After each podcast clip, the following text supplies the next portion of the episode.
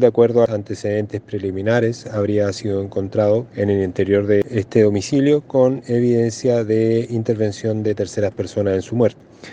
Tanto el trabajo pericial efectuado en el lugar, junto al Laboratorio de Criminalística de Puerto Montt y los detectives de la Brigada de Homicidios, y además el investigativo criminal propiamente tal, realizado por la Brigada de Homicidios junto a los detectives de la Brigada de Investigación Criminal Castro, han podido establecer en primera instancia que efectivamente se trata de una persona de 34 años, un hombre, el cual, de acuerdo a los antecedentes que se pudieron recabar desde el sitio suceso, presenta diversas lesiones que se podrían atribuir a terceras personas